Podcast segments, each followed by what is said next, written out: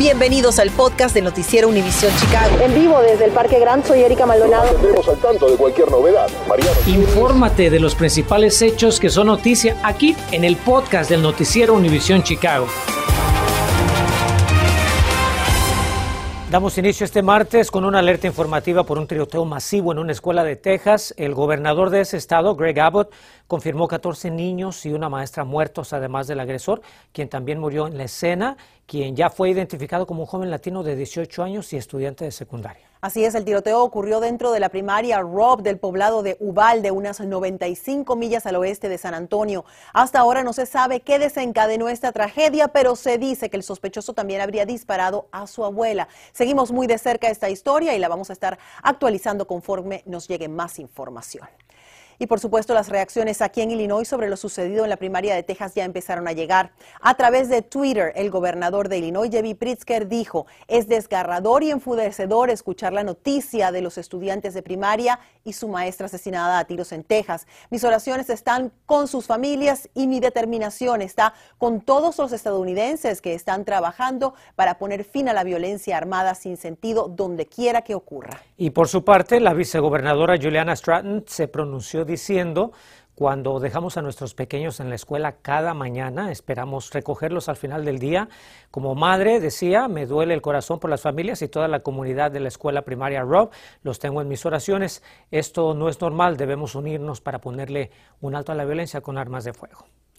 Y bueno, seguimos con el choque de 10 vehículos que tuvo lugar en una de las autopistas más transitadas de nuestra región. Me refiero a la Interestatal 294 en el suburbio de Glenview y que muchos utilizan, como usted sabe, en su camino a Chicago. Carmen Vargas se encuentra en el lugar del accidente con el saldo de muertos y heridos. Carmen, buenas tardes. Las autoridades cerraron varios carriles por la investigación. ¿Cómo se encuentra el tráfico en estos momentos? ¿Dónde estás tú? ¿Qué tal compañeros? Muy buenas tardes. Fue poco antes de la 1 y 30 que las autoridades reabrieron todos los carriles de la autopista 294 en dirección sur. Pero le voy a pedir a mi camarógrafo Jorge Pacheco que abra esta toma para poder permitirle a nuestra audiencia que vea la situación que se vive en este momento. Como pueden apreciar a esta hora el tráfico circula sin mayor problema. Sin embargo, esta mañana el panorama era muy diferente. Vámonos a estas imágenes porque este accidente multivehicular dejó a una persona muerta y siete heridos que fueron llevados a hospitales del área con heridas que no amenazan su vida. Esto de acuerdo con la policía estatal.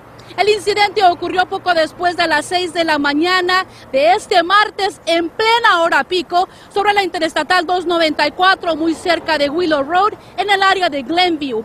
Inicialmente la policía cerró todos los carriles en dirección sur mientras realizaban la investigación, pero con el pasar de las horas ya todos los carriles han sido abiertos y como pueden ver el tráfico pues circula sin mayor problema. Es muy importante señalar que hasta esta hora eh, la causa de este múltiple accidente no ha sido dada a conocer y tampoco la identidad de la víctima fatal. Por supuesto, seguiremos muy pendientes a nuevos detalles y se los daremos a conocer en cuanto se hagan disponibles. Estamos reportando en vivo desde Glenview, Carmen Vargas, Noticias Univisión Chicago. Gracias, Carmen. Y tenemos nueva información sobre el choque de un camión contra un tren de Metra en Hainesville. Fíjese que el forense del condado Lake identificó a la víctima del fatal suceso como Jesús Castrejón, de 41 años y residente de Wheeling. El ociso era el chofer de la unidad que habría tratado de ganarle el paso al convoy, según arroja la investigación preliminar. La autopsia confirmó que Castrejón falleció por las múltiples heridas sufridas en el impacto. Y otro incidente mortal en el transporte público aviva nuevamente las críticas para la ciudad de Chicago y sus estrategias anticrimen. Por ello, decenas de organizaciones que se congregaron para pedir a través de una carta pública que haya cambios y Mariano Gielis nos tiene el mensaje que envían directamente a la alcaldesa Lori Lightfoot. Viejo debate sobre cómo se debe abordar el tema de la violencia, si por medio de la prevención o por medio de la represión, ha recobrado vida a la luz de los más recientes incidentes registrados en el centro de la ciudad. Ayer nomás una persona era apuñalada de muerte en un tren de la línea azul de la CTA cerca de la estación Lazao. La policía busca a este sujeto en conexión con el crimen. Y el fin de semana pasado, otro sujeto era baleado por personal de seguridad por presuntamente intentar ingresar al Millennium Park con un arma de fuego.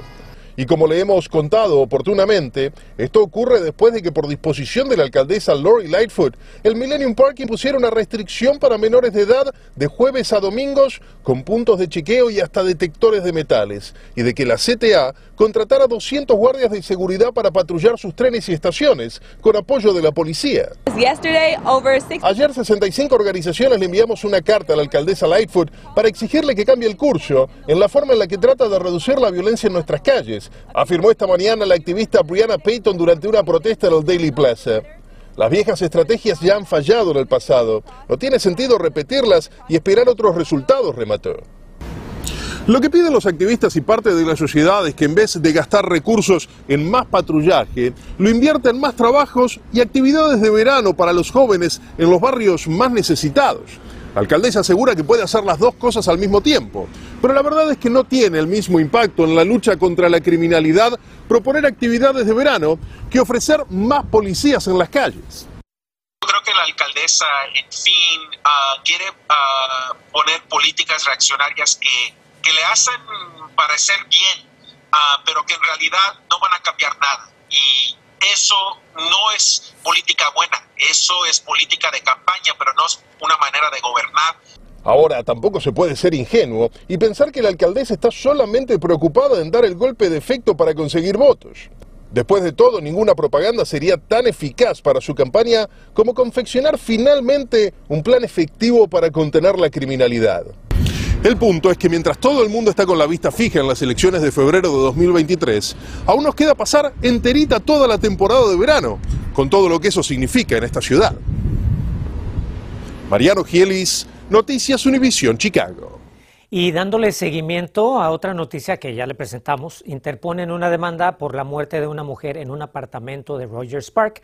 La familia de Janice Lee Reed denuncia negligencia del dueño de administración del edificio para adultos mayores James Snyder Apartments. El pasado 14 de mayo la mujer falleció por aparente hipotermia, ya que la calefacción del inmueble seguía prendida mientras afuera las temperaturas superaban los 80 grados. Un nuevo estudio indica si se contagió de COVID-19 pero no fue hospitalizado podría presentar síntomas de 15 meses después de haberse infectado. Ya le cuento cuáles son esos síntomas y cómo saber si es a raíz del COVID-19 revelan los motivos del número récord de muertes en el país durante el 2020 tras la pandemia y no, no fue por COVID. Los estudiantes merecen recuperación, no recortes. Más apoyo social y emocional de salud mental, más maestros y asistencia de la aula. Y sí, crece el rechazo a los recortes presupuestales en CPS. Averiguamos cuántos maestros tendrán que despedir en una escuela al noroeste de la ciudad. Infórmate de los principales hechos que son noticia aquí en el podcast de Noticiero Univisión Chicago. Ahora déjeme preguntarle si usted ya ha tenido COVID y se lo pregunto porque en caso de que haya notado algún cambio después del contagio o algún síntoma que no haya desaparecido del todo y si su respuesta es sí, pues permítame decirle que no es el único y queremos explicarle por qué. Una investigación del Hospital Northwestern encontró que este podría ser el caso de alrededor del 30% de las personas que padecieron o se contagiaron con COVID. María Berreyes analizó detenidamente el estudio publicado el día de hoy. María, buenas tardes. Hablaste con un experto. Cuéntanos qué te dice. Buenas tardes. Conversé con un experto en salud que nos brinda algunas recomendaciones para que usted identifique si los síntomas que está sintiendo son a raíz del COVID-19. Además, hablé con una residente de aquí de Chicago que me dice cómo su vida cambió tras infectarse de COVID-19. Nunca en mi vida he usado un inhalador para el asma y ahora tengo que traerlo conmigo en caso de que me den esos ataques de, tos. Esta es la nueva realidad con la que Norma aprende a vivir. Esta tarde nos comparte su experiencia a través de esta pantalla al verse infectada por segunda ocasión de COVID-19. Me dice, lleva más de cinco meses lidiando con las secuelas que le deja el coronavirus. ¿Cómo sientes que te ha cambiado la vida desde que te dio COVID y las secuelas que se te han presentado a raíz de esto? Yo siempre he sido, he sido una persona muy saludable, eso me sorprendí que me dijeron que tenía asma por resultado del COVID que me dio en diciembre. Ah, yo no pensé que iba a tener asma porque no, no fui al hospital en diciembre, ¿verdad? Todo aquí en casa bien y desde entonces he tenido muchos problemas con, con tos, ¿no? Con asma. Precisamente son casos como el de Norma, el enfoque de un nuevo estudio que realizó el Hospital Northwestern que indica las personas de edad promedio de 43 años que se contagiaron por COVID y no han sido hospitalizadas siguen sintiendo síntomas hasta después de 15 meses de haberse infectado. ¿Cómo puede identificar si se trata de a raíz los síntomas que están presentando a raíz del COVID o si es algo nuevo para ellos, no?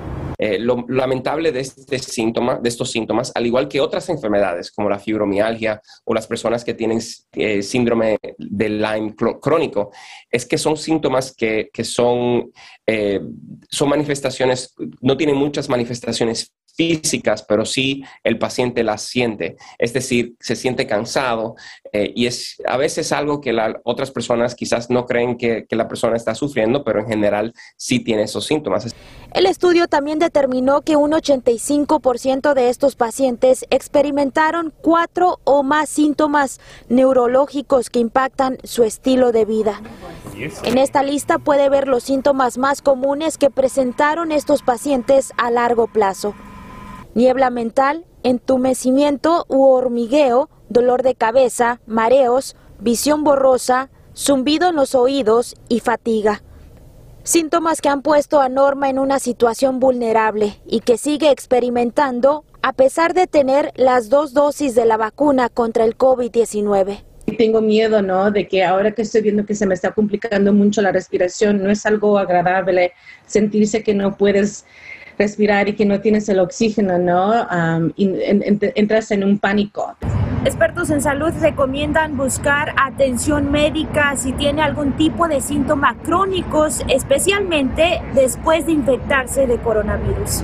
Desde el centro de la ciudad, María Berreyesa, Noticias, Univisión Chicago. Importantes recomendaciones, gracias María. Bueno, revelan las causas del por qué el país eh, registró tantas muertes en el primer año de la pandemia. Las muertes asociadas con el alcohol, las drogas y el suicidio cobraron la vida de, escuche usted, 186.763 estadounidenses en 2020. Esto significa un aumento del 20% en un año según la tasa de mortalidad combinada. Esta cifra también representa la mayor cantidad de muertes por uso indebido de sustancias jamás registradas en un solo año. Bueno, vamos a cambiar de tema porque crece el rechazo a los recortes presupuestales en las escuelas públicas de Chicago, de los cuales les venimos hablando en las últimas semanas. Padres y maestros de la primaria William Hibbard en Albany Park realizaron hoy una manifestación en contra de una rebaja de 430 mil dólares al plantel. Dicen que esta falta de recursos pues, va a ocasionar el despido de tres maestras de educación especial, un asistente, una maestra de preescolar y una instructora de música. Un análisis arroja que el próximo año escolar, escuche usted, el 40% de las escuelas de CPS tendrán recortes de distintos niveles. Y por cierto, si usted va a viajar en su auto este fin de semana feriado, por favor prepárese a pagar el precio más alto jamás registrado antes por el combustible. Y es que la Asociación Americana de Automovilistas dice que el precio promedio de gasolina en la región de Chicago supera ya los 5 dólares el galón, imagínense. Esa cifra es un dólar 50 centavos superior comparado con el Memorial Day de 2021 y la AAA dice que oferta, además de la volatilidad de los precios del crudo, pues empujan al alza en el costo de los combustibles. Queremos recordarle que mañana miércoles el doctor Willie Wilson tendrá otro reparto gratuito de gasolina y alimentos. El contendiente a la alcaldía de Chicago dijo que va a destinar un millón de dólares en combustible y despensas para adultos mayores que viven en los edificios de la Autoridad de Vivienda de Chicago. La distribución de un cupón de 25 dólares por persona será mañana en los supermercados Pitts y Cermac desde las 9 de la mañana y el jueves los adultos mayores podrán cargar combustible sin costo en 15 gasolineras de la ciudad. Bueno, y para despedirnos queremos hacer un recuento del tiroteo ocurrido hoy en una primaria de Texas. Autoridades confirman hasta el momento 14 alumnos y una maestra muertos en la escuela Rob en el poblado de Ubalde, a unas 95 millas al oeste de San Antonio. El agresor identificado preliminarmente como un joven de 18 años, estudiante de secundaria, también murió en el suceso. Por supuesto que va a haber más detalles sobre este tiroteo escolar enseguida en nuestro noticiero nacional para que esté muy atento. Sí, y se habla de que el nombre de la persona sería un latino, Salvador Ramos. Eh, esta información, por supuesto, estamos esperando que confirmen las autoridades. Tendremos más información. Buen provecho. Gracias por escuchar el podcast del noticiero Univisión Chicago. Puedes descubrir otros podcasts de Univisión en la aplicación de Euforia o en univision.com diagonal podcast.